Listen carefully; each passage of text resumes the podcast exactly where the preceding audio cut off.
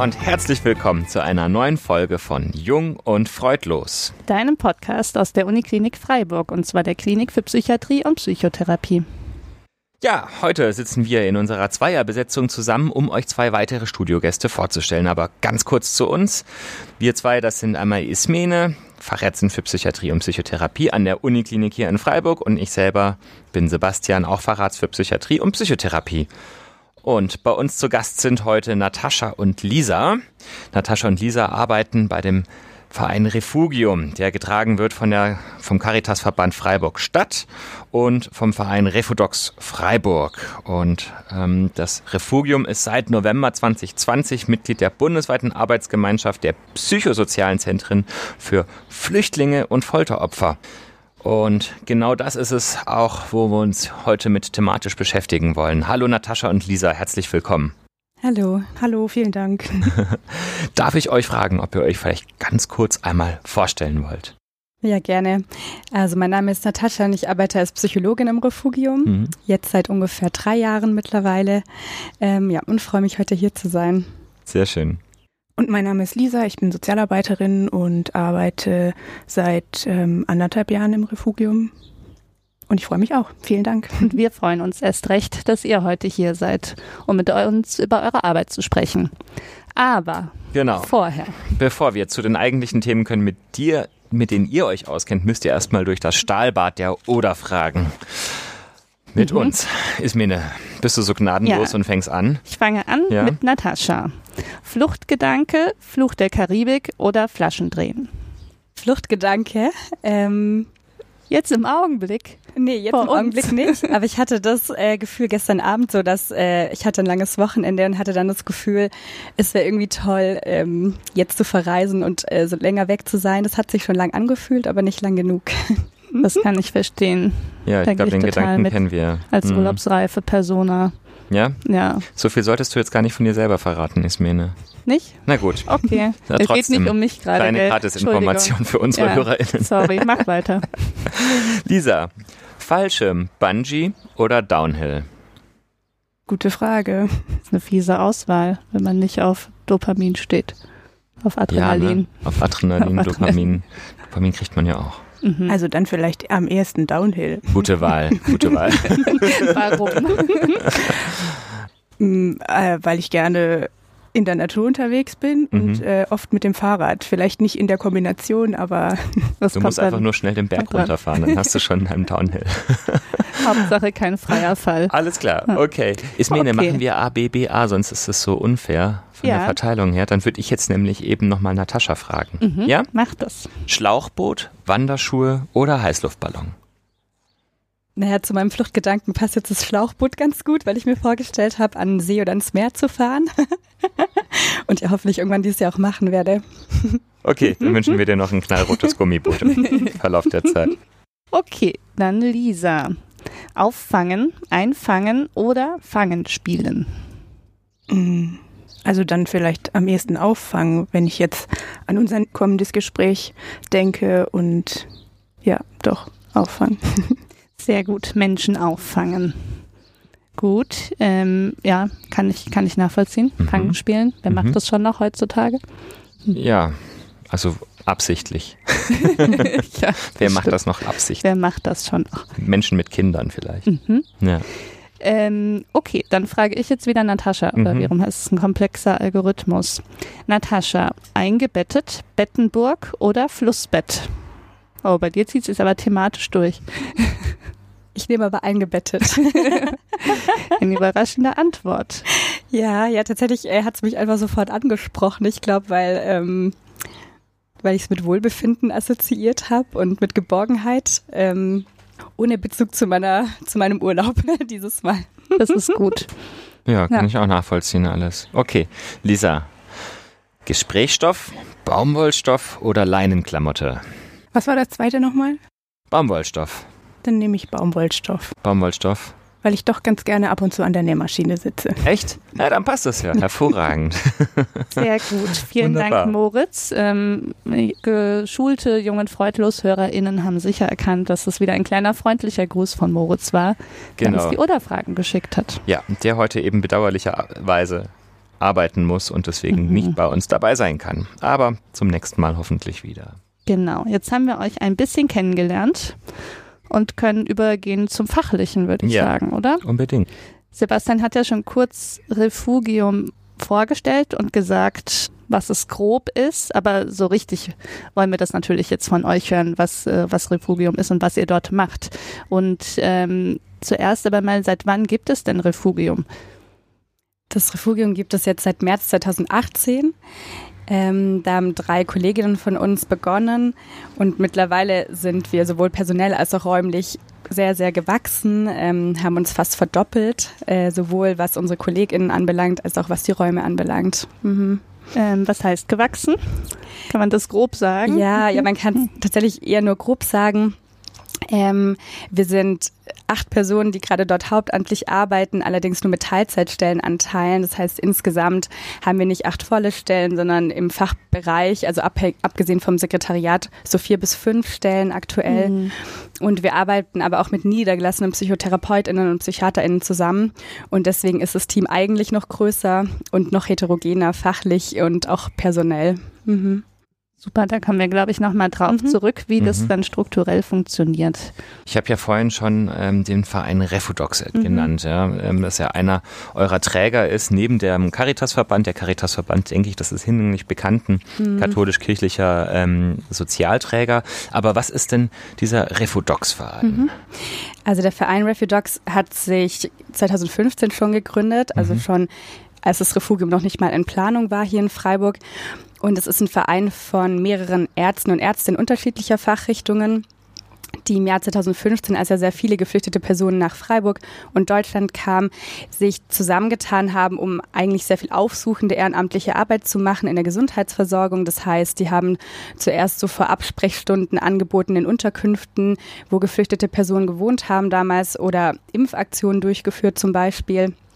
Und da die sehr bedarfsorientiert arbeiten und mittlerweile die Arbeit, also die enge Arbeit an, an den, äh, am Mensch selbst sozusagen nicht mehr geleistet werden muss, sondern in der Regelversorgung weitgehend geleistet werden kann, ist davon jetzt übrig geblieben von diesem Engagement, dass sie eine Koordinierungsstelle für Facharzttermine haben, wo eine Kollegin von uns, die auch am Refugium angebunden ist, Facharzttermine vermittelt und da auch Dolmetschende mitvermitteln kann zu den Terminen hier in Freiburg. Ähm, und die ist eben im Refugium hauptamtlich tätig und sonst sind aber die Refugogs, also die Ärztinnen und Ärzte, noch ehrenamtlich initiativ tätig. Ähm, und zuletzt sind sie auch wieder zurück zu ihrer ursprünglichen Arbeit gegangen, weil die Corona-Impfungen durchgeführt haben in Unterkünften und für andere Personen, denen der Zugang verwehrt war oder nicht so einfach Zugang hatten mhm. zu Impfungen. Genau, das heißt, bedarfsorientiert arbeiten die auch heute noch praktisch, aber auch viel ähm, auf, auf anderen Ebenen, auch auf politischen Ebenen zum Beispiel. Okay, mhm. mhm. gut, dann bin ich ja dem nicht kenntlich gemachten Anglizismus mal voll auf den Leim gegangen und habe das sehr deutsch ausgesprochen, Refudox, nicht wahr? Habe ich nicht bemerkt. Ja, sehr gut. okay, ähm, Lisa, was ist denn eure Arbeit bei dem Refugium? Was kann man sich darunter vorstellen? Also wir sind, äh, also es nennt sich psychosoziale und medizinische Beratungs- und Koordinierungsstelle für Menschen mit Fluchterfahrung oder Fluchthintergrund. Und praktisch ähm, beraten wir Kinder, Jugendliche, Erwachsene oder auch Familien ähm, kostenfrei, vertraulich, bei Wunsch auch anonym und ähm, unabhängig vom Aufenthaltsstatus und der Herkunft und bei Bedarf eben auch äh, mit Sprachmittlung. Mhm. Also mit Übersetzung. Genau. Ja, ja. okay. Und ähm, das Hauptziel ist ähm, eine umfassende Beratung und ähm, Begleitung ähm, mit dem Ziel psychischer und sozialer Stabilisierung. Mhm. Das war der Zettel. Plupp. Genau, und da, also dazu gehört einfach, dass ähm, wir niederschwellig sind ähm, und dass wir eine Einschätzung der aktuellen Situation vornehmen und klären, was ist der Unterstützungsbedarf Dazu gehört eine erste psychosoziale Stabilisierung, ähm, aber auch eine psychiatrische Abklärung ist möglich. Und da wird es ja interessant für uns ähm, aus der psychiatrischen Richtung. Ähm, also verstehe ich das richtig, dass es bei euch schon viel um also psychosoziale Gesundheit und damit auch psychische Gesundheit geht. Und das wäre dann ein Unterschied zu den Refudocs, die alle Fachrichtungen vermitteln. Mhm, Habe ich mhm. das grob richtig verstanden?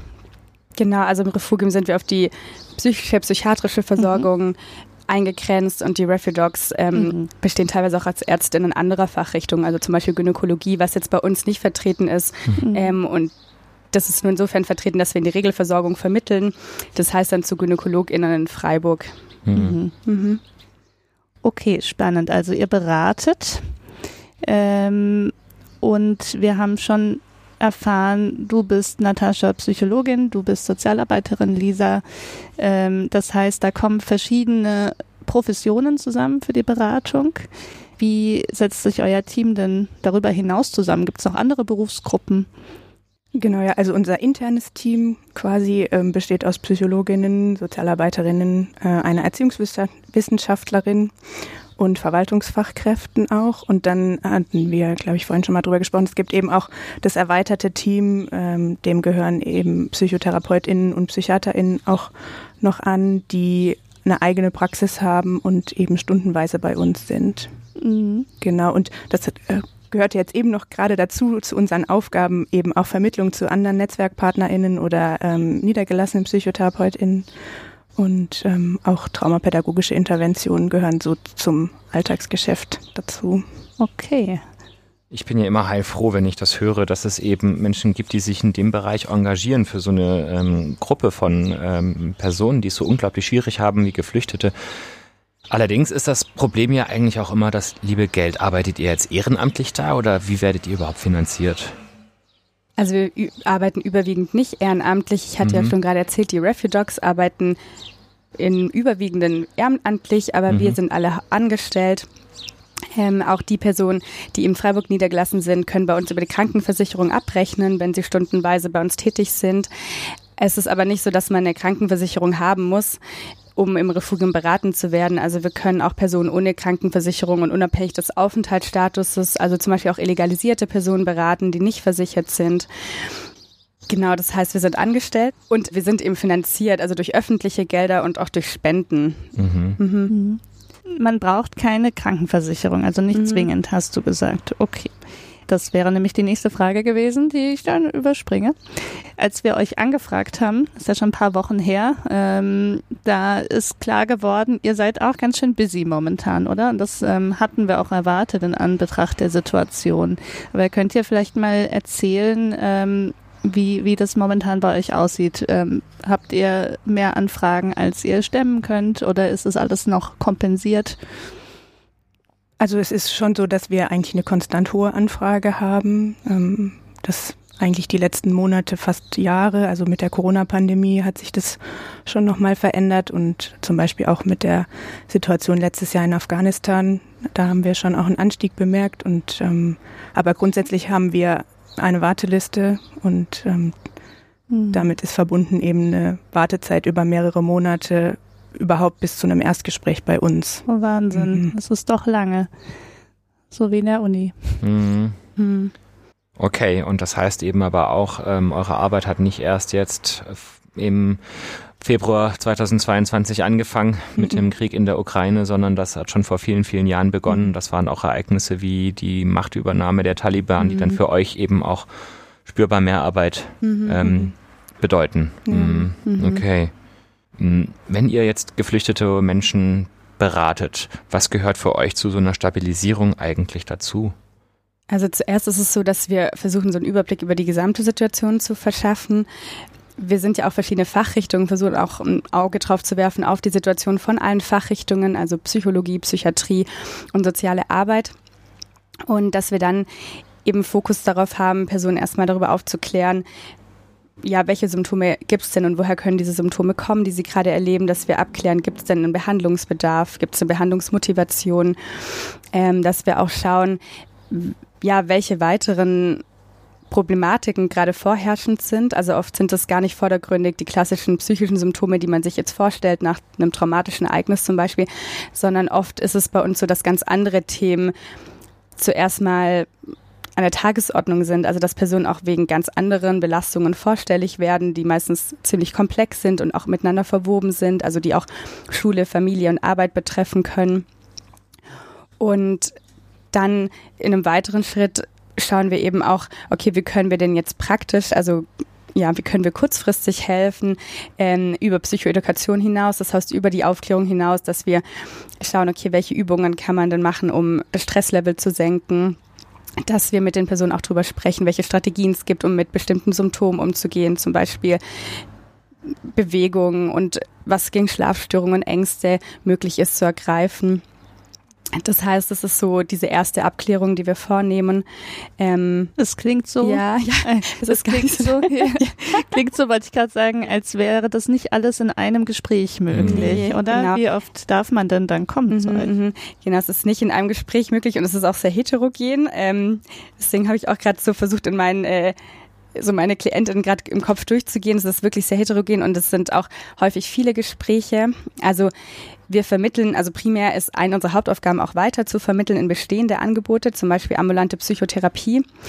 Da das oft aber aufgrund von sehr langen Wartezeiten, die ja, glaube ich, in ganz Deutschland bekannt sind mittlerweile, ähm, gar nicht so reibungslos funktioniert und auch nicht so kurzfristig, gibt es Personen, die auch über diese Abklärung hinaus, also Abklärungen sind jetzt zum Beispiel drei bis fünf Termine, auch sehr viel länger bei uns angebunden sind. Also das können auch bis zu 20 oder 30 Termine sein, mhm. oft auch bei verschiedenen Kollegen und Kolleginnen, also nicht nur bei einer Person von uns und auch über eine lange Zeitdauer hinweg. Also es ist tatsächlich auch möglich, wieder zu uns zurückzukommen, wenn ein Jahr dazwischen eine Unterbrechung war aus irgendeinem Grund. Ähm, das heißt, oft kommen Personen auch dann, wenn Bedarf ist, wenn irgendwas vorgefallen ist, wenn irgendeine Krise wieder auftaucht und nicht unbedingt kontinuierlich wöchentlich, sondern oft auch höher frequent. Mhm. Und ähm, welche psychischen Zustände erlebst du eigentlich bei deiner Arbeit? Was, äh, welchen psychischen Zuständen befinden sich deine Klienten? Mhm, mh, mh. Mm, um sich das vielleicht nochmal vorstellen zu können, also so die Symptome, warum Personen bei uns vorstellig werden, sind also auch sehr heterogen. Also mhm. vorrangig haben wir eigentlich Personen, die sich anmelden aufgrund von Schlafstörungen, äh, von depressiven Symptomen, Traurigkeit, auch vielen Ängsten. Es kann auch panische Zustände geben, dissoziative Zustände. Ähm, es gibt häufig auch Personen mit Suchtproblematiken, ähm, häufig auch mit Suizidgedanken. Und wie die Leute dann bei uns ankommen, ist aber auch sehr verschieden. Also wir haben Klientinnen, die wirklich sehr sortiert ankommen, schildern können, welchen Bedarf sie haben. Manche haben auch schon Therapien gemacht. Das heißt, sie wissen auch so, auf welches Setting sie sich einstellen können. Andere wiederum sind komplett apathisch oder wirken weggetreten. Manche sind auch wütend und eher so agitiert. Ähm, wir erleben auch, dass Personen manchmal vorwurfsvoll sind, dass sie das Gefühl haben, sie werden irgendwie gar nicht richtig gesehen. Ähm, und es gab noch keine Stelle, die ihnen wirklich helfen konnte oder alle Unterstützung, die sie bisher aufgesucht haben, hat irgendwie nicht zu dem geführt, was sie erwartet haben. Und wie die dann bei uns ankommen, ist dann auch so, also unerwartet äh, oder unangemeldet, manchmal mit Kindern, äh, manchmal mit der ganzen Familie, ähm, manchmal sehr desorientiert, sodass manche auch sehr lang unsere Beratungsstelle suchen, auch schon beim zweiten oder dritten Termin noch. Manche stehen auch einfach so vor der Tür plötzlich, obwohl wir eigentlich nur geplante Termine möglich machen können. Das heißt, es ist schon auch da, also man weiß nicht so ganz wirklich, äh, was man erwarten kann, wenn man ein Aufnahmegespräch hat. Mhm. mhm. Ist es denn so, dass die meisten Betroffenen euch selber finden oder werden sie auch oft vermittelt von anderen äh, Behandlern oder Anlaufstellen? Also häufig äh, ist es so, dass tatsächlich über die Sozialdienste in den Unterkünften oder das Integrationsmanagement oder ehrenamtliche Personen quasi die Brücke geschlagen wird zu uns. Mhm. Ähm, also wir haben vielleicht nochmal so zum Ablauf ganz kurz ähm, eben eine telefonische Anmeldezeit zweimal in der Woche, wo entweder Personen sich selber anmelden können oder eben dritte Personen. Mhm. Und da ist es schon häufig, dass das dann über dritte Personen ja. läuft. Mhm. Ja. Wer typischerweise so als dritte Person? Also zum Beispiel ehrenamtliche mhm. Paten mhm. oder ja. eben ähm, SozialarbeiterInnen in den Unterkünften, mhm. im Integrationsmanagement. Okay. Oder auch manchmal tatsächlich auch gesetzliche Betreuung oder zum Beispiel LehrerInnen, SchulsozialarbeiterInnen. Mhm. Also es kann mhm. ganz unterschiedlich sein, ja. Ja. Ähm, jetzt hast du, Natascha, ja schon ein bisschen erzählt, in was für psychischen, psychiatrischen mhm. Zuständen die Leute bei euch ankommen. Ich kann mir vorstellen, dass im psychosozialen Bereich ihr auch mit ganz schön heftigen Schicksalen und ähm, wirklich ausgeprägten psychosozialen Problemen konfrontiert seid.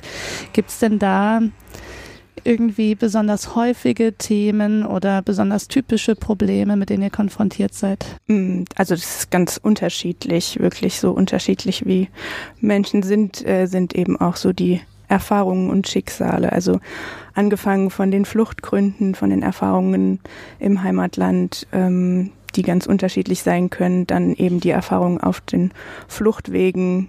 Mhm. Nur ein mhm. Beispiel zu nennen, ist das Mittelmeer. Mhm. Ja. Und ähm, dann natürlich, was fast alle tragen, ist eben diese Entwur Entwurzelungserfahrung, mhm. ähm, diese dramatische Veränderung der Lebenssituation. Also ja. wenn man sich das vorstellt, man verlässt das komplette Umfeld, alle Bezugspersonen in der Familie oder auch Freunde, Arbeitsstelle, mhm. Studium. Ja. Genau, das ähm, haben einfach alle erlebt. Mhm. Und dann in Deutschland angekommen ist es häufig schon auch so, dass die unsichere Lebenssituation prägt, dass ähm, die offenen Asylverfahren, die langen, wirklich über manchmal Monate und Jahre dauernde Asylverfahren, das natürlich beeinflussen. Was auch dazu gehört, ist dann die Angst vor einer Ablehnung von dem Asylverfahren oder auch Abschiebungen. Mhm. Schwierige Wohnsituationen, wo es nicht die Möglichkeit gibt, sich zurückzuziehen, zur Ruhe zu kommen. Ähm, dann gibt es auch je nachdem, also aus welchem Heimatland man kommt, welche sogenannte Bleibeperspektive es gibt und wie auch der Stand im Asylverfahren ist, ist eben auch eingeschränkt. Ähm, wie ist der Zugang zu Sprachkursen, zum Arbeitsmarkt, hm. ähm, finanzielle Schwierigkeiten, kulturelle, sprachliche Verständigungsschwierigkeiten oder auch nochmal um zurückzukommen, eben die Trennung von der Familie. Also es gibt ganz viele, die auch sehr lange auf den Familiennachzug warten. Mhm. Man wird schon beim Zuhören gestresst, finde ich. Das sind ja wirklich so fundamentale mhm. Stressoren. Mhm. Ja. Und auch komplizierte Dinge. Also wenn ich mhm. mir jetzt überlege, wie ich das selber behandeln soll, würde ich echt denken, so wow, das ist ganz schön speziell. Das sind ja auch echt ähm, Fragestellungen, wo man sich ähm, in gewissen Sektoren und Bereichen auskennen muss, die mhm. ich persönlich nicht kenne. Und äh, wie gelangt ihr zu solchem Wissen? Ähm, Habt ihr da auch spezielle Schulungen, die euch da nochmal ähm, weiterhelfen? Ah, was ist die Lebenssituation? Was ist das ganze Kulturelle? Wie ist eigentlich auch das ganze Sozialhilfesystem in Deutschland für Geflüchtete organisiert, etc. pp? Mhm. Also wir haben durch unseren Ausbildungshintergrund eben auch schon, also sagen, haben wir diverse Wissensbereiche. Also mhm. gerade unsere SozialarbeiterInnen kennen sich natürlich gut mit, mit allen gesetzlichen Voraussetzungen zum Beispiel aus. Wir machen dann viele Fortbildungen eher in Hinblick auf Trauma, auf Traumata, gar nicht unbedingt fluchtspezifisch. Also wir haben auch, wir nehmen auch an Kongressen oder Fortbildungen zu Trauma und Flucht und Migration zum Beispiel teil. Ähm, aber auch da ist es eher so, dass wir relativ breit versuchen, uns aufzustellen und es auch nicht unbedingt alle Fragestellungen oder alle Thematiken so fluchtspezifisch sind, sondern die Symptomatiken ja zumindest begrenzt auch generalisierbar sind, also nicht gen individuell generalisierbar, aber über verschiedene Kulturen hinweg, auch wenn es da manche Unterschiede gibt, aber die Gemeinsamkeiten der Symptomatik und Behandlungsmöglichkeiten sind größer als die Unterschiede. Mhm.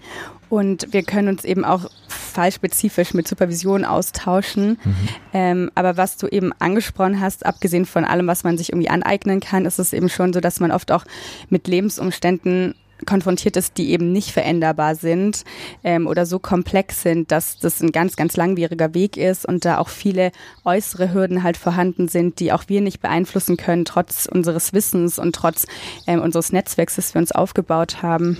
Mhm. Ich frage mich, wenn ihr mit so einem komplexen Fall konfrontiert seid, also vielleicht eine Person, die schon im Heimatland psychisch vorerkrankt war, vielleicht auch nicht und dann aber ähm, schon im Heimatland großem Stress ausgesetzt war, mhm. auf der Flucht schlimme Sachen erlebt hat. Auch jetzt hört der Stress nicht auf.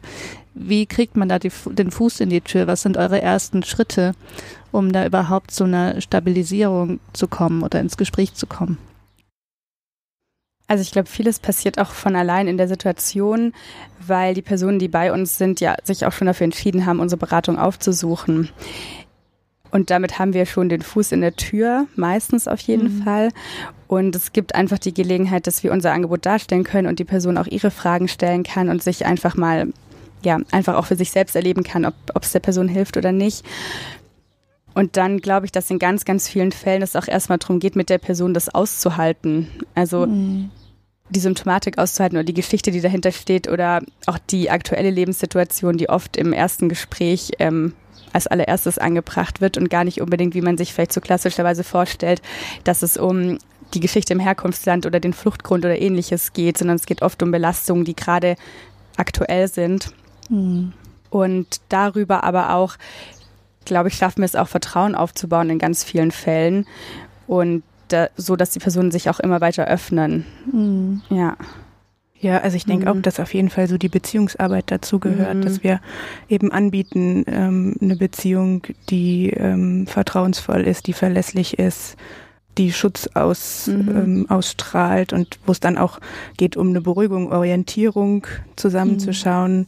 Was so die nächsten Schritte sind und was, denke ich, auch wichtig ist, dass jemand, der eben so massive Entgrenzungserfahrungen gemacht hat, dass es da einfach einen stabilen Rahmen gibt. Und ich denke, dass wir das schon bieten können und dass ähm, wird, also was denke ich auch ein wichtiger Punkt ist, dass es so um die Selbstwirksamkeit der KlientInnen geht und dass das eben zurückerlangt werden kann.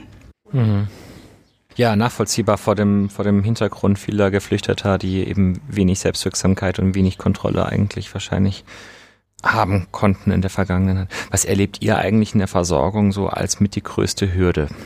Also ich denke, eine große Hürde ist unsere lange Warteliste. Mhm. mhm. Leider die mit wirklich lang, langer Zeit, mehreren Monaten Wartezeit verbunden ist, ähm, um eben zum ersten Termin überhaupt zu kommen. Und dann ist eine oder sind auch die Hürden eigentlich so die Themen, die ich eben schon benannt habe. Also mhm. das Asylverfahren, was lange dauert, was auch maximale Hilflosigkeit auslöst, mhm. wieder die Wohnsituation, die geprägt ist von Enge und Lautstärke, kein, kein sicherer Ort darstellt, aber auch eben der Zugang zum Gesundheitssystem, das gerade am Anfang einfach auch nicht ähm, ganz einfach ist. Hm. Das heißt, äh, wenn man ein paar Monate auf eurer Warteliste stand und dann möchtet ihr die Person gerne weiter überweisen, zum Beispiel in eine Psychotherapie oder in eine andere Fachrichtung, dann mhm. dauert es wieder wahrscheinlich mhm. einige ja. Monate. Ja, ja.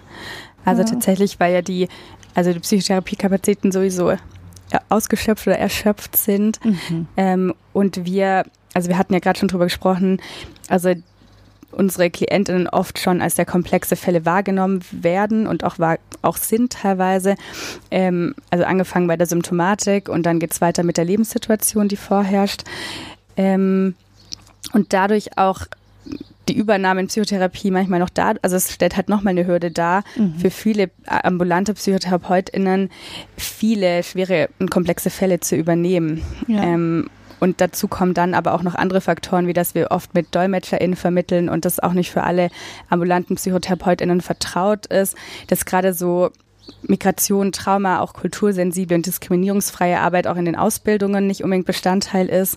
Mhm. Das heißt, ähm, ja, da kommen noch viele andere Hürden auf, also jetzt speziell bei unseren KlientInnen dazu, die ja jeder oder jeder von uns erleben würde, wenn wir einen Psychotherapieplatz suchen würden. Ja. Hm. Ja, klar, wir können, glaube ich, aus der täglichen Erfahrung sagen, dass, ähm, dass selbst, ähm, selbst PatientInnen mit einem eigentlich sehr einfachen Thema mhm. und mit, äh, mit fließenden Deutschkenntnissen und wenig mhm. äh, psychosozialen Problemen drumherum sich ja schon wirklich schwer tun, weil es einfach das System überlastet ist. Ja, mhm. kann man sich gar nicht vorstellen, wie es dann ist, wenn man sich völlig neu orientieren muss und mhm. die Sprache nicht kann. Und ich kann mir schon auch vorstellen, dass es Berührungsängste gibt bei vielen BehandlerInnen, denn das Stichwort Dolmetscher, das kennen wir auch so ein bisschen aus, aus der Notfallversorgung. Das ist ja auch tatsächlich außerhalb der Komfortzone für mhm. PsychiaterInnen, PsychotherapeutInnen, denn man kann sich einfach nicht direkt unterhalten. Mhm. Und ähm, das würde mich auch interessieren, wie eure Erfahrungen damit sind, weil ihr habt ja wahrscheinlich viele mhm. übersetzte Gespräche. Und ähm, da würde mich mal interessieren, was eure Tipps sind, damit man trotzdem möglichst äh, natürliches Gespräch führen kann. Hm. Also ja, genau, wir arbeiten schon häufig auch mit Sprach Sprachmittlung. Und ähm, also ich denke, was wichtig ist, dass man sich bewusst macht, dass einfach das Gesprächssetting, das Beratungssetting ein anderes ist, dass, dass einfach eine Person mehr dabei ist und dass das auch vorbesprochen wird, also mit der Sprachmittlerin oder mit dem Sprachmittler, ähm, dass das besprochen wird, ähm, was Inhalt des Gespräches ist, Ablauf des Gesprächs. Und häufig ist, denke ich, auch wichtig, nochmal die Rolle zu besprechen, ähm, mhm. dass da wirklich nicht auch von der Sprachmittlung Ergänzungen, Tipps oder so mit einfließen, sondern dass mhm. das tatsächlich eine rein Sprach, Sprachvermittlung ist mhm. ähm, und das eigentlich auch so gut es geht eins zu eins übersetzt werden sollte, dass in Ich-Form übersetzt wird und also ganz praktisch auch so die Sitzordnung kann man so ein bisschen anpassen, dass klar ist, dass eben der Berater, die Beraterin oder Therapeutin ähm, den Gesprächsverlauf innehat. Mhm. Mhm. Ich-Form heißt, dass dann ähm, die äh, ÜbersetzerInnen sagen, ähm, wenn der Patient sagt, es geht mir schlecht, dann sagen sie auch, es geht mhm. mir schlecht und genau. sagen nicht, es geht ihm schlecht. Genau, ja. Also, ja, okay. Ja. Also es ist eins zu eins übersetzt, genau in okay. Ich-Form dann, mhm. ja. Okay. Und ich denke, was auch noch wichtig ist, dass man einfach einplatt, dass das Gespräch länger dauert. Mhm. mhm.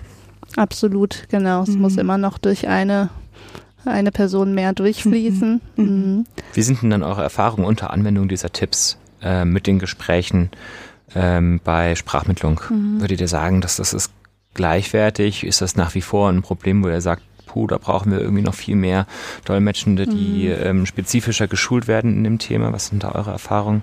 Also wir haben die ideelle Situation hier in Freiburg, dass wir auf geschulte DolmetscherInnen zurückgreifen können. Ähm, in ländlicheren Regionen weiß ich von anderen Zentren, dass sie da mehr Probleme haben, also weil die einfach, also die haben erstens nicht so einen großen Pool an SprachmittlerInnen, ähm, mhm. was die Sprachen anbelangt und auch dort sind dann nicht unbedingt alle geschult. Ähm, manche machen das auch ehrenamtlich und sind auch deswegen dann nicht geschult oder machen das für Angehörige und damit ist eben keine Professionalität gegeben. Mhm. Und aber in unserer Arbeit erlebe ich so, dass es sehr gut klappt ähm, und dass, glaube ich, auch manchmal so die Überwindung, es einfach auszuprobieren, manchmal größer ist, als es dann tatsächlich ist. Also natürlich, es ist nicht genau gleich, wie wenn man zu zweit das Gespräch führt, aber die dritte Person gerät auch irgendwie in den Hintergrund im Gespräch und es klappt durchaus. Und es gibt auch Studien, mhm. die zeigen, dass das klappt und dass Psychotherapie auch wirksam ist mit einer dritten Person. Und ich glaube, ich finde immer ganz wichtig, sich auch vor Augen zu führen, was denn wäre, wenn man sagt, okay, man ist nicht offen dafür, das auszuprobieren. Das würde halt bedeuten, dass der betroffenen Person die Psychotherapie verwehrt bleibt, weil gerade die Personen, die psychisch belastet sind, auch oft nicht schaffen, so schnell Deutsch zu lernen, wie andere das schaffen. Zumal mhm. es ja sowieso super schwierig ist, eine neue Sprache zu lernen, unter den Umständen nicht geplant zu haben, jetzt in Land auszuwandern oder zu wissen, wo, wohin man auswandern wird. Ja, deshalb glaube ich, dass ja, die positive Wirkung davon immer noch überwiegt gegenüber dem, dass es natürlich eine außergewöhnliche Situation ist oder nicht die, die man sich wünschen würde. Mhm. Möglicherweise ja auch nicht die, äh, die Patientin oder der Patient, weil die muss sich ja auch vor zwei Personen öffnen in dem Moment mhm. und vertrauen, dass so übersetzt wird, wie sie es auch gesagt hat. Mhm. mhm. Absolut. Das heißt, es ist natürlich nicht das Gleiche, aber ich höre ein bisschen raus, es ist auch eine Frage der Gewöhnung. Mhm. Und mhm. Ähm, wenn man offen dafür ist, dann kommt man da auch irgendwie rein. Ja, ja. ja. ja. Ähm, okay. Ihr habt äh, oder wir haben schon drüber gesprochen, dass eure KlientInnen und damit auch ihr natürlich jeden Tag einem großen Leid ausgesetzt seid. Es sind bestimmt auch Schicksale, die man vielleicht mal mit nach Hause nimmt oder die einem nachhängen. Ähm, habt ihr irgendwie Unterstützung, damit umzugehen? Ja, also wir, wir sind eben ein Team aus mehreren Personen, ähm, wo wir immer im Austausch sein können, entweder in Teamsitzungen, aber auch im Kontakt zu einzelnen KollegInnen, ähm, wo man sich austauschen kann oder auch mal Gespräche nachbesprechen kann. Also da haben wir schon auch den Raum. Mhm. Ähm, dann haben wir auch Supervision. Wir mhm. haben die mhm. Möglichkeit, eben auch Weiterbildung zu machen.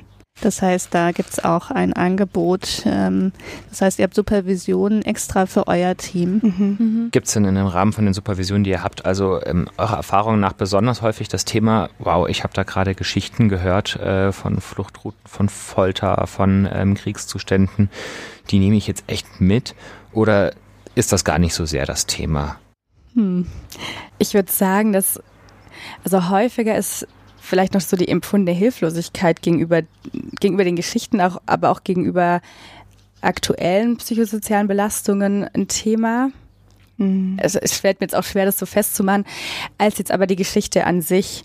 Ähm, Vielleicht rührt es auch unter anderem daher, dass wir keine Traumatherapie anbieten können. Mhm. Das heißt, wir gehen nicht so tief in die Traumata rein, wie ambulante Psychotherapeutinnen in der Traumatherapie das machen würden. Ich hatte ja gerade auch schon angedeutet, dass die dann ja auch verständlicherweise zurückhaltend sind, sehr viele komplexe Fälle oder mit äh, komplexer Traumatisierung zu übernehmen, auch aus dem Grund möglicherweise. Was nicht bedeutet, dass wir von den Geschichten verschont bleiben, aber dass sie dosierter mhm. auf uns wirken möglicherweise als jetzt in der Traumatherapie. Mhm. Aber ich weiß nicht, was du sagen würdest, mhm. Lisa. Ja, und es geht vielleicht doch auch mehr um auch ähm, Situationen zu besprechen mhm. oder ähm, zusammen, also wo es dann mehr um so Fallbesprechungen geht, um so eine kollegiale Fallberatung. Mhm. Okay. Hat äh, oder beeinflusst denn diese Arbeit eure Sicht auf das Weltgeschehen? Weil ihr bekommt sicherlich aktuelle mhm. politische Ereignisse hautnah mhm. mit mhm. als andere. Ja, also ich glaube schon, dass man das so sagen kann, dass mhm. einfach Erfahrungsberichte von KlientInnen aus den verschiedensten Ländern so mein Eindruck auf jeden Fall beeinflussen oder auch ich Nachrichten anders wahrnehme oder anders einordne, mhm. ähm, wenn man eben solche Geschichten hört und kennt oder auch abgleicht. Ja. Und also was, mhm. was mir dann doch auch immer wieder sehr bewusst wird, ist, ähm, in was für einer privilegierten Situation ich in Deutschland hier lebe und mhm. was es eigentlich für Grausamkeiten äh, und also wirklich erschreckende Situationen in so vielen Ländern der Welt mhm. gibt. Mhm. Absolut. Mhm. Ja. Es wird wahrscheinlich einfach spürbarer, wenn man eine, ein mhm. persönliches Gesicht mhm. vor Augen hat, ja. als wenn man nur die Schlagzeilen liest. Mhm. Ja. ja, und ich habe auch das Gefühl, man wird auch man wird ein bisschen desillusioniert, wenn man das hört. Also so zu hören, wie viele Ungerechtigkeiten und Menschenrechtsverletzungen es auf der Welt gibt, die menschgemacht sind, ganz oft und nicht durch andere äußere Faktoren wie Umweltkatastrophen zum Beispiel und das irgendwie noch, also das halt irgendwie nochmal anders nach. Mhm. Und natürlich hören wir das dann in unserer Arbeit auch überproportional oft. Mhm. Mhm. Also gerade was, was die ganzen traumatischen Ereignisse betrifft. Mhm. Ja, und ich glaube, es sind oft einfach auch Berichte von Menschen, die man halt so, wenn man jetzt Nachrichten nicht sehr ähm, gezielt liest und sucht, einfach auch nicht erfährt. Mhm. Mhm. Kann einen schon auch wütend machen, oder? Mhm. Ist Wut und Ärger auf die Politik bei euch ein häufiges Thema? Teamintern? Ja, auch, ja. Also gerade jetzt, ähm, wo ja es auch politisch überrepräsentiert ist gegenüber in der anderen Zeit, in der das mhm. Refugium bestand, äh, durch den Ukraine-Krieg, löst es natürlich auch viel, viel im Team aus. Auf jeden Fall. Also mhm. ähm, sowohl auf den Individualfall bezogen, aber halt auch auf ja, systembezogen. Mhm. Mhm. Also, dass es so einen gewissen Aufmerksamkeitsshift gibt jetzt auf die besonderen Probleme Geflüchteter, während es 2015 noch als, als, als Problem, dass die Flüchtlinge überhaupt kommen, gehandhabt mhm. wird. Ja, das mhm. kann ich, glaube ich, nachvollziehen an eurer Stelle, wie ihr schon mit Jahren, also mhm. jahrelang schon mit mhm. Geflüchteten arbeitet und das dann so passiert. Hm ja, also muss ich auch aus meiner eigenen Erfahrung sagen, einmal Menschen in die Augen zu gucken, der wirklich alles verloren hat durch so einen Krieg, das ist mhm. schon ein Erlebnis, das ein über die ganzen Nachrichten und die Schlagzeilen anders denken macht. Mhm. Aber es gibt ja auch ganz bestimmt positive Seiten an eurer Arbeit. Was gefällt euch denn an eurer Arbeit mit den speziellen Menschen, mit denen ihr zu tun habt, besonders gut? Also was mir sehr gut gefällt, aber ich glaube, das hat auch die Arbeit als Psychologin inne und nicht unbedingt jetzt äh, speziell in unserer Beratungsstelle, dass man einfach in sehr viele Lebenswelten eintaucht ähm, und sehr viele Sichtweisen und ja und Haltungen von anderen Menschen kennenlernt. Ein Kollege von uns hat auch mal eigentlich so ganz schön gesagt, fand ich, dass natürlich haben wir die Besonderheit, dass wir auch viel viele kulturelle Besonderheiten kennenlernen oder viele Eigenschaften von Personen, die vielleicht noch, noch weiter weggehen von unseren eigenen Erfahrungen. Ähm, und das er so meinte, naja, das, das haben andere Menschen nur, wenn sie die Welt bereisen. Und ähm, wir haben es alles, äh, ja, wir, wir lernen das auch durch die Menschen kennen, die wir mhm. beraten. Mhm. mhm. Ja, also und ich empfinde es schon auch als eine sehr sinnvolle Arbeit. Mhm. Also ähm, ich habe vorher auch in, in Unterkünften gearbeitet für Geflüchtete und wenn ich so dran denke, finde ich es auch einfach toll, wenn man sieht äh, mit ähm, der Unterstützung, was für eine Entwicklung möglich ist und dass eben Menschen ihre Selbstwirksamkeit wieder erlangen und einfach sich Ziele setzen und die auch erreichen können und ähm, mhm da so eine Entwicklung möglich ist, ja. Mhm. Das klingt sehr gut. Und das glaube ich sofort. Das, also ich glaube, ähm, ihr müsst euch wahrscheinlich nie fragen, ob es jetzt sinnvoll ist, heute zur Arbeit zu gehen oder ob ihr lieber zu Hause bleibt. Okay, was könnten denn Angehörige medizinischer oder therapeutischer oder sozialer Fachberufe tun, wenn sie auch ähm, eine Organisation wie eure unterstützen wollen oder da mitmachen möchten? Wir hatten ja vorhin schon angedeutet, dass wir auch immer dabei sind, unser Netzwerk aufzubauen und Fall, also fallbezogen sind wir auch ganz viel im Austausch mit anderen Beratungsstellen oder SozialarbeiterInnen. Und wenn es Personen anderer Fachberufe gibt im psychosozialen Bereich, dann ist es eben immer eine Gelegenheit, zu einem psychosozialen Zentrum Kontakt aufzunehmen. Ähm, online kann man auch alle psychosozialen Zentren in Deutschland ausfindig machen. Alle arbeiten auch ein bisschen anders, also nicht unbedingt genauso, wie wir es gerade geschildert haben, mhm. aber alle sind auch angewiesen darauf, dass sie Unterstützung halt im ambulanten Bereich zum Beispiel haben weil es mhm. eben nicht darum geht, eine Parallelstruktur aufzubauen, sondern es immer darum gehen sollte, eigentlich, dass unsere Arbeit ähm, ja dadurch erf irgendwann erfüllt werden kann, dass im Regelsystem äh, Personen, die jetzt bei uns vorstellig werden, versorgt werden können oder mhm. zumindest von uns dorthin vermittelt werden können, ähm, wenn wir diese Brücke dann geschlagen haben. Mhm. Ja, das heißt, es gibt eine Liste, wo man dann schauen kann, mhm. wo ist quasi das Äquivalent zu euch in Berlin, genau. in Köln. Ja, ja, also du hattest eingangs schon die BAF organisiert, mhm. äh, erwähnt. Das ist die bundesweite Arbeitsgemeinschaft für Flüchtlinge und Folteropfer, also kurz BAF. Und auf deren Website findet man alle PSZs, also psychosozialen Zentren, die dort auch Mitglied sind in ganz Baden-Württemberg und auch für ganz Deutschland. Hm, okay, das wäre nämlich sonst auch noch eine Frage mhm. gewesen. Genau. Und die heißen dann aber immer ganz anders. Oder ist es jetzt ja. nicht Refugium ABC? Nicht Refugium, aber es gibt zum Beispiel jetzt in der Nähe Refugio Villingen-Schwenningen und mhm. zufällig auch Refugio Stuttgart. Ähm, ja. Aber es gibt auch Zentren, die genau, die, die, die man jetzt nicht erkenntlich äh, uns zuordnen würde oder wo man sagt, okay, die Namen sind ähnlich. Ja, mhm. vielleicht können wir die Liste ja in die Show Notes machen, wenn mhm. unser Techniker nickt. Okay. Ja, also auch die Trägerschaften sind zum Beispiel verschieden bei ja. allen Zentren. Okay. Mhm. Das heißt, es gibt ein nationales Netzwerk, in dem ihr kommunizieren und auch miteinander mhm. euch äh, vernetzen könnt. Mhm. Gibt es das auch nochmal auf internationaler Ebene zufällig? Weil das ist ja eigentlich ein europaweites äh, Fragestellung, die sich da stellt, oder? Ja, ja. Also mhm. wir kooperieren nicht europaweit. Mhm. Ähm, ich kenne auch nicht viele Tagungen, die jetzt international sind. Also ich, also schon ähm, im deutschsprachigen Raum. Mhm. Da habe ich das Gefühl, ist eine enge Vernetzung. Ja. Aber ich bin jetzt überfragt, was das Internationale anbelangt, weil möglicherweise kennen wir auch nicht alles. Und wir sind auch schon sehr regional orientiert, deswegen, also auch zum Beispiel mehr auf Baden-Württemberg als jetzt im bundesweiten Austausch, weil wir eben sehr auf regionale Strukturen basieren in unserer Arbeit. Also mhm. weil das auch, ja, weil die internationale Arbeit für unsere praktische Arbeit nicht so, nicht so wichtig ist, aber klar für die politische Arbeit und alles ist natürlich äh, enorm wichtig und maßgeblich. Mhm. Mhm. Gibt es denn auch was, was private Personen tun können, wenn sie euch unterstützen wollen? Mm, also es kommt darauf an, ähm, welche Unterstützung gewünscht ähm, ist. Also das mhm. ähm, als Beispiel bei uns auf der Homepage gibt es eben die verschiedenen Rubriken, was man machen möchte. Also es gibt eben ehrenamtliche ähm, Unterstützungsangebote, dann gibt es eben die Kontaktadressen, gibt äh, für Praktikumsanfragen oder Stellenanzeigen. Also es ist alles mhm. eben dort aufgeführt oder eben auch finanzielle Unterstützung ist natürlich auch Geht möglich. Auch. Mhm. ähm, genau, und ansonsten denke ich, ist es wichtig, wenn, wenn man sich ähm, engagieren möchte oder unterstützen möchte, dass man eben schaut in, in der Stadt oder in dem Landkreis, wo man wohnt und helfen möchte, ähm, dass man die ähm, Kontakte raussucht, die da involviert sind. Also es gibt eben häufig ehrenamtliche Helferkreise oder Stadtverwaltung, ähm, Landratsämter, ähm, Wohlfahrtsverbände, dass man ja einfach schaut, mhm. was gibt's für Angebote und wie passt das zu meinem Unterstützungsangebot zusammen. Mhm. Super, das finde ich gut. Habt ihr denn den Eindruck, dass es für die psychosozialen Zentren allgemein genug Reichweite gibt, trotz proppevoller Warteliste? Oder ist da noch Verbesserungsbedarf, was ähm, den Kenntnisstand über die Angebote, die ihr habt, äh, angeht?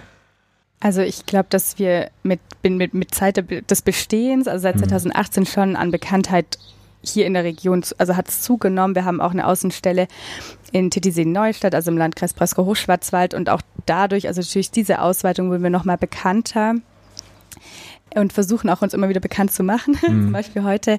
Ähm, ob es Lücken gibt in manchen Bereichen, also so im Flüchtlingssozialdienst und bei PsychotherapeutInnen würde ich annehmen, sind wir sehr bekannt. Ähm, aber es kann schon auch sehr gut sein, dass es einzelne Fachbereiche gibt, also berufliche Fachbereiche, wo wir nicht so bekannt sind. Mhm.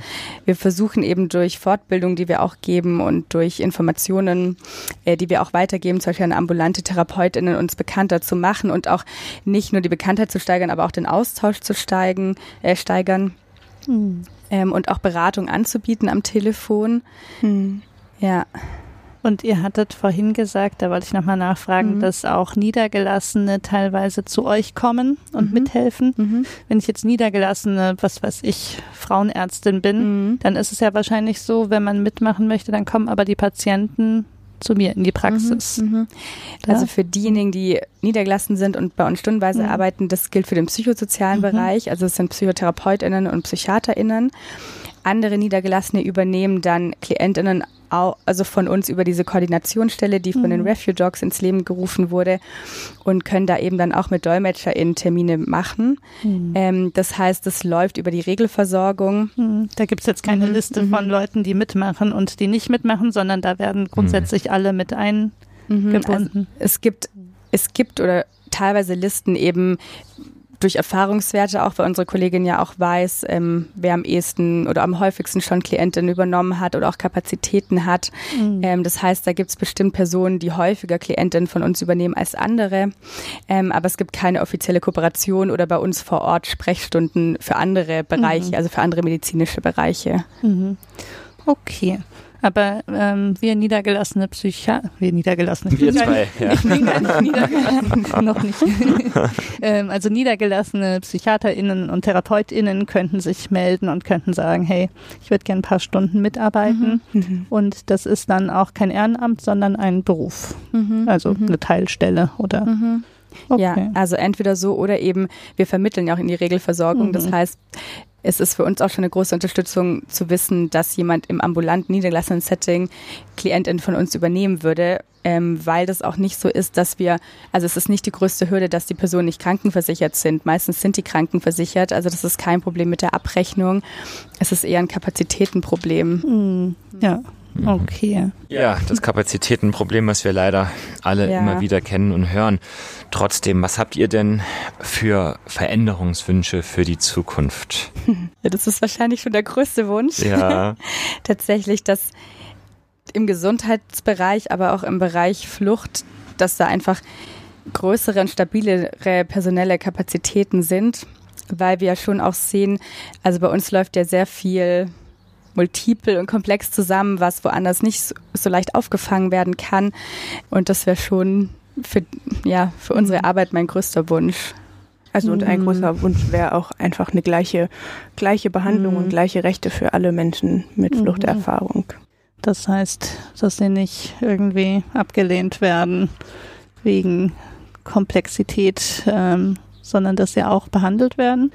Also äh, ja, ich habe mhm. jetzt einfach, also das mhm. meinte ich jetzt einfach auch so im gesamten größeren Sinne, dass mhm. einfach also alle Rechte, ähm, die jetzt ähm, verändert werden oder Bedingungen, die geschaffen werden, dass das eben für alle Menschen aus mhm. allen Herkunftsländern gilt und eben ja. nicht nur für eine bestimmte Gruppe. Ja, verstehen. Mhm. Okay. Mhm und mehr Räume, haben wir vorhin auch besprochen. Braucht genau, ihr auch. stimmt. Also eine schöne Jugendstilvilla ja. in Freiburg. Ja, stimmt. Ähm, wir hatten Mit mal. Mit Zimmern 30. Ja, ja, ja. ja das wäre wunderschön. Das war auch ein Teamwunsch mal vor kurzem. ja. Okay, wird hiermit ans schwarze Brett gehängt. Okay. Ja. Also, ihr da draußen, jetzt habt ihr ein bisschen Input bekommen und könnt mal überlegen, ob ihr noch Kapazitäten habt die, das Refugium zu unterstützen. Und ansonsten haben wir es hoffentlich geschafft, mal ein kleines Schlaglicht auf äh, Leute zu werfen, die wirklich eine ganz wichtige und wertvolle Arbeit äh, leisten und das schon seit vielen, vielen Jahren. Mhm. Und ähm, ein herzliches Dankeschön dafür, dass ihr heute gekommen seid und uns ähm, berichtet habt, so ausführlich und kompetent. Hat großen Spaß gemacht. Ja, vielen Dank für eure Arbeit und für euren Besuch. Dankeschön euch auch, dass ja. ihr uns das ermöglicht habt heute. Ja. Sehr gerne. Ja, dann bis bald. Macht's gut. Bis bald wieder. Tschüss. Tschüss.